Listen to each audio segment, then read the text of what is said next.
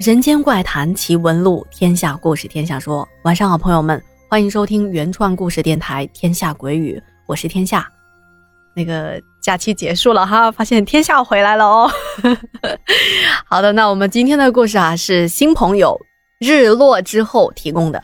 在故事开始之前，感谢日落之后的投稿。日落是这么说的啊，主播你好啊，我本来不太喜欢女生讲恐怖故事。不过听到天下你的声音，改变了我的刻板印象，尤其是你对细节的拿捏特别的到位，所以我想给你投稿，说一说我自己经历的一些事情。哎呀，这一顿夸我都有点不太好意思了。感谢日落对天下鬼语的支持啊！有好一些朋友呢都说不太喜欢听女生讲故事，直到遇到了我，嗯，不得不说喜欢咱们家故事的小伙伴们都是非常有品位的。因为我知道啊，肯定是我身上的男人味儿 深深的吸引了你们。好了，那我们继续往下讲啊。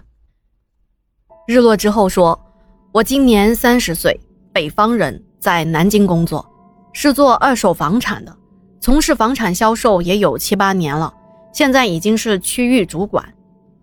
刚毕业参加工作的时候，由于喜欢销售这份工作，一开始是卖车的。后来入职了房地产公司，从业务员开始做起。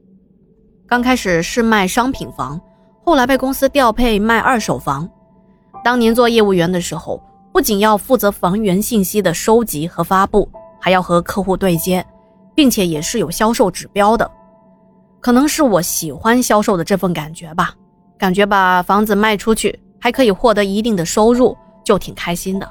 倒是从来不担心和客户沟通方面有什么困难。那么在工作上对我最大的困难是什么呢？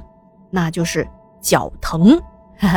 那会儿啊，我天天跑，像贴在街头的房源信息这些我也得收集起来，几乎是跑遍了整个区，皮鞋都跑废了好几双呢。自从我做了房地产，碰到的一些有的没的事情还真的不少，还有一些就是别人告诉我的。那么今天啊，就分享其中的一件吧。在一八年的时候，有一次公司派我和一位刚毕业的同事小邹一起出差。这件事情是我们在出差之后返程的路上发生的。小邹这小伙啊，性格挺开朗的，在飞机上不停的跟我说这说那的，叽叽喳喳的，根本停不下来。一会儿跟我说：“哎，哥哥哥。”斜对面座位那个美女，好像一直在看着我们耶。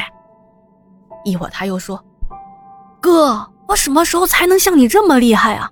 三下五除二就把客户给拿下来了。”总之啊，嘚吧嘚的，嘚吧嘚的，说的我都有点烦了。从上飞机到下飞机，这一路上啊，本来都挺好的，但是等我们一下到了南京，刚坐上出租车。他的反应啊，就有点怪怪的了。上了出租车，我看了一下表，当时是下午的六点半左右。因为我是区域负责人，那段时间公司的事情也比较多，这出差了好几天了，我就打了个电话回公司问问同事们情况。了解到他们都回来加班了，我就决定先回公司看一看。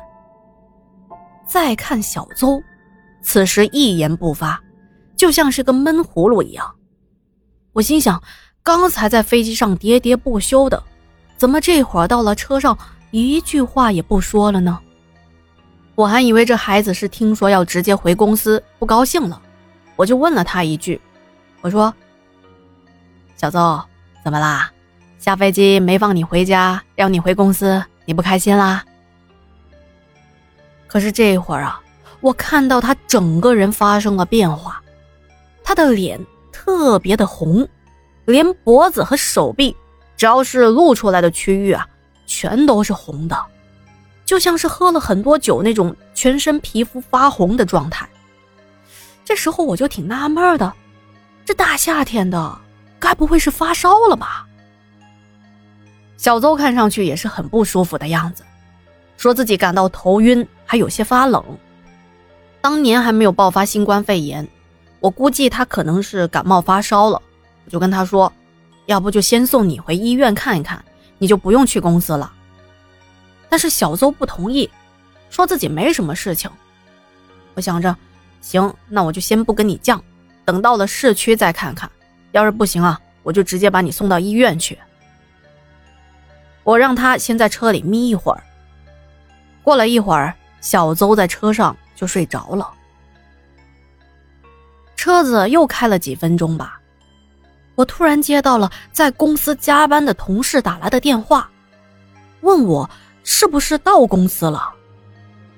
我就挺疑惑的，这刚下飞机的时候，我才刚刚给他们打电话，这才多长时间呢？怎么现在就来问我到没到呢？难道是公司出了什么急事儿吗？我跟他们说，我们在车上往市区走呢，是不是有什么事儿啊？听着电话那头的声音，好像有点不太自然。同事跟我说：“啊，没事儿，让我们要注意安全。”就这样，一路上莫名其妙的。等我们到了市区，我再回头看小邹，发现他的脸色恢复正常了，手臂也不红了，我就把他叫醒。我还问他说：“哎，小邹，现在怎么样了？要不要去医院看一看？”这会儿啊，他一睁眼睛，整个人生龙活虎的，跟我说：“啊哥，你看我没事了，哦，睡了一觉真管用啊。”当时我心里还感慨着：“哎呀，这年轻就是好啊，恢复起来也快呀。”紧接着，我们就直接去了公司了。但是，一进公司我都傻眼了。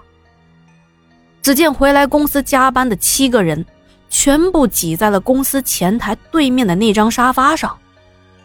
那张两人坐的沙发上，居然挤了他们七个人。